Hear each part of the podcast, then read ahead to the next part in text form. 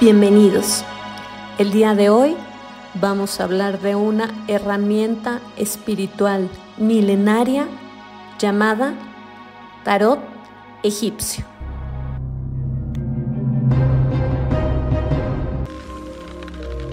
Desde el antiguo Egipto han venido las enseñanzas fundamentales y secretas que tan fuertemente han influido en los sistemas filosóficos de todas las razas de todos los pueblos.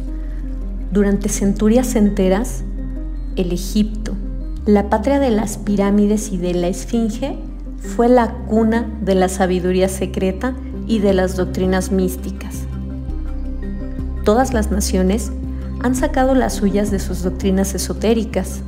La India, Persia, Caldea, Medea, China, Japón, Asiria, la Nueva Grecia, Roma y otros no menos importantes países se aprovecharon libremente de las doctrinas formuladas por los hierofantes y maestros de la tierra de Isis, conocimientos que solo eran transmitidos a los que estaban preparados a partir del oculto. Fue también en el antiguo Egipto donde vivieron tan grandes adeptos y maestros que nadie después ha sobrepasado y que rara vez han sido igualados en las centurias que han transcurrido después, desde los tiempos del gran Hermes. El Egipto fue la residencia de la gran logia de las fraternidades místicas. Por las puertas de su templo entraron todos los neófitos que convertidos más tarde en adeptos, hierofantes y maestros, se repartieron por todas partes, llevando consigo el precioso conocimiento que poseían y deseando hacer partícipe de él a todo aquel que estuviera preparado para recibirlo. Ningún estudiante de ocultismo puede dejar de reconocer la gran deuda que tiene contraída con aquellos venerables maestros de Egipto. Pero entre esos grandes maestros existió uno al que los demás proclamaron el maestro de maestros.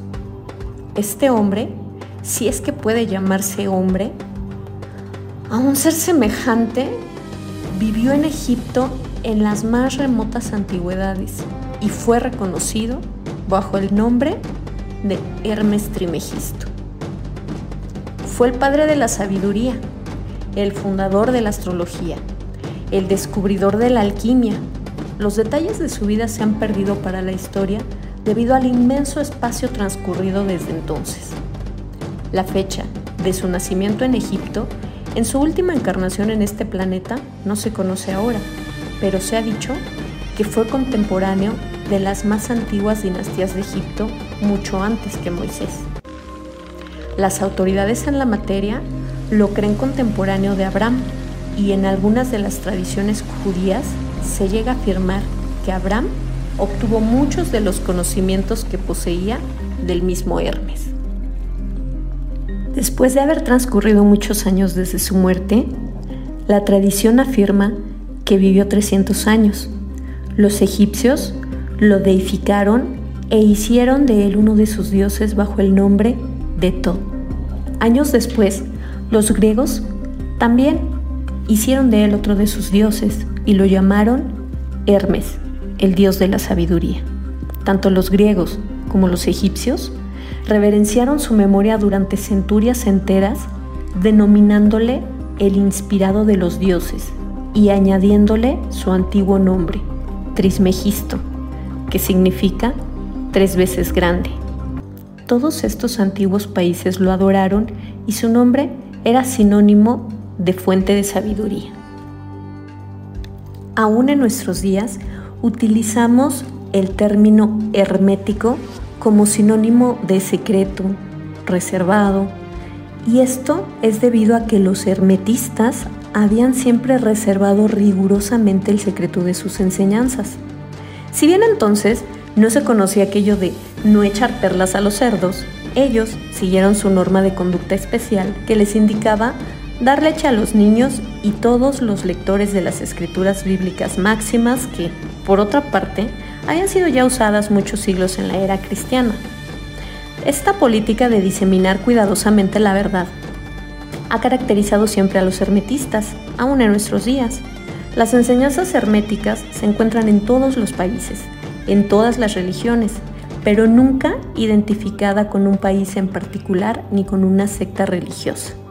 Esto es debido a la prédica que los antiguos instructores hicieron para evitar que la doctrina secreta se cristalizara en un credo. Pero siempre han existido unas cuantas almas que han conservado viva la llama, alimentándola cuidadosamente y no permitiendo que se extinguiera su luz, lo cual nos lleva al preludio de la utilización del tema que nos toca hablar el día de hoy y es el tarot egipcio. El origen de estos naipes proviene del antiguo Egipto, de una derivación del libro de Tot. El dios egipcio Tot o Tot es considerado dios de la sabiduría, quien regaló a su pueblo unas láminas de papiro de oro puro que contenían los grandes secretos de la humanidad. Este regalo fue contenido en una caja y arrojado al fondo del río Nilo hacia el año 2600 a.C. Se encontraron 78 láminas de oro en el interior de una pirámide de Giza, a las afueras del Cairo. Al gran rey de Egipto, Hermes, se le llegó a considerar la encarnación de dicho dios. Los arcanos mayores se cree que fueron obra suya.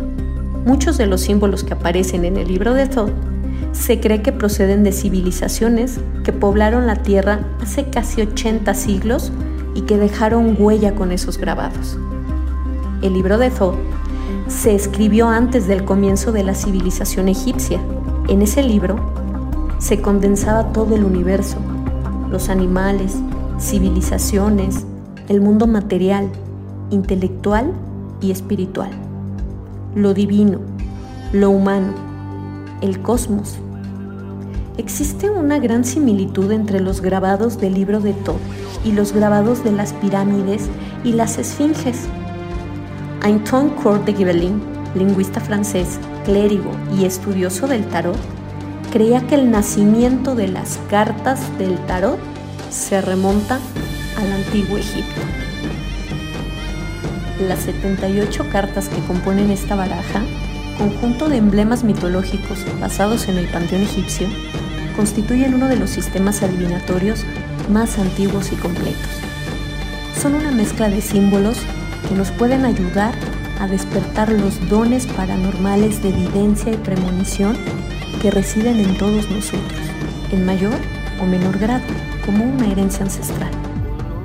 El arte de la cartomancia se puede resumir de la siguiente manera es el poder de descifrar el complejo y orgánico lenguaje de un símbolo para hacer florecer, gracias a nuestra energía original, mecanismos arcaicos, reacciones, emociones y con ello poderes que se consideran ya perdidos.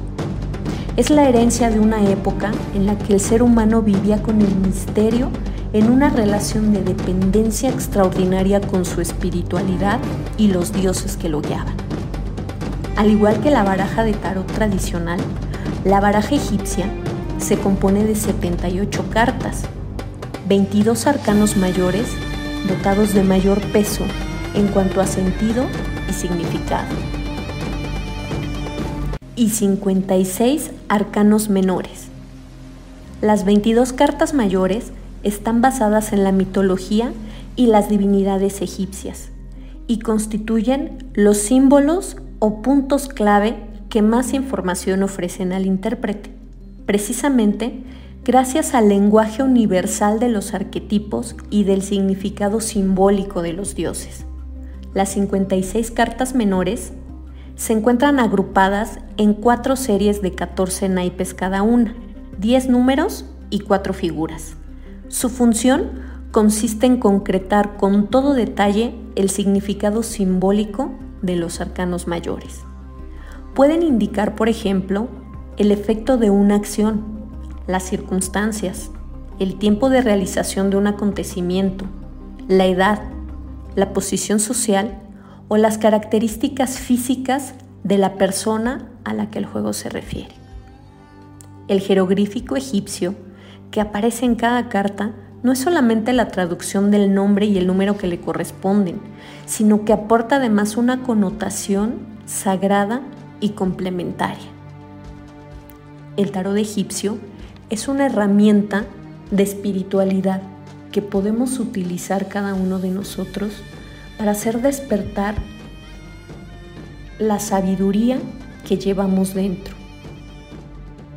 Creado con la intención de transformar y hacer evolucionar a la persona que entra en contacto con él según el principio de la alquimia interior.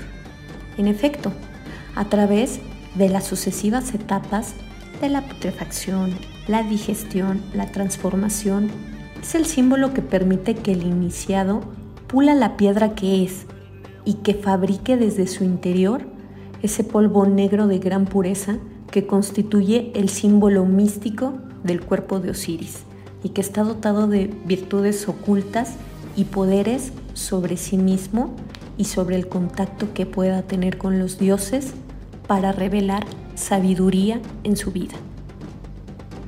Esta información la comparto con la intención de que ustedes puedan saber que dentro de cada uno de nosotros se encuentra la suficiente espiritualidad para poder trabajar con nosotros mismos.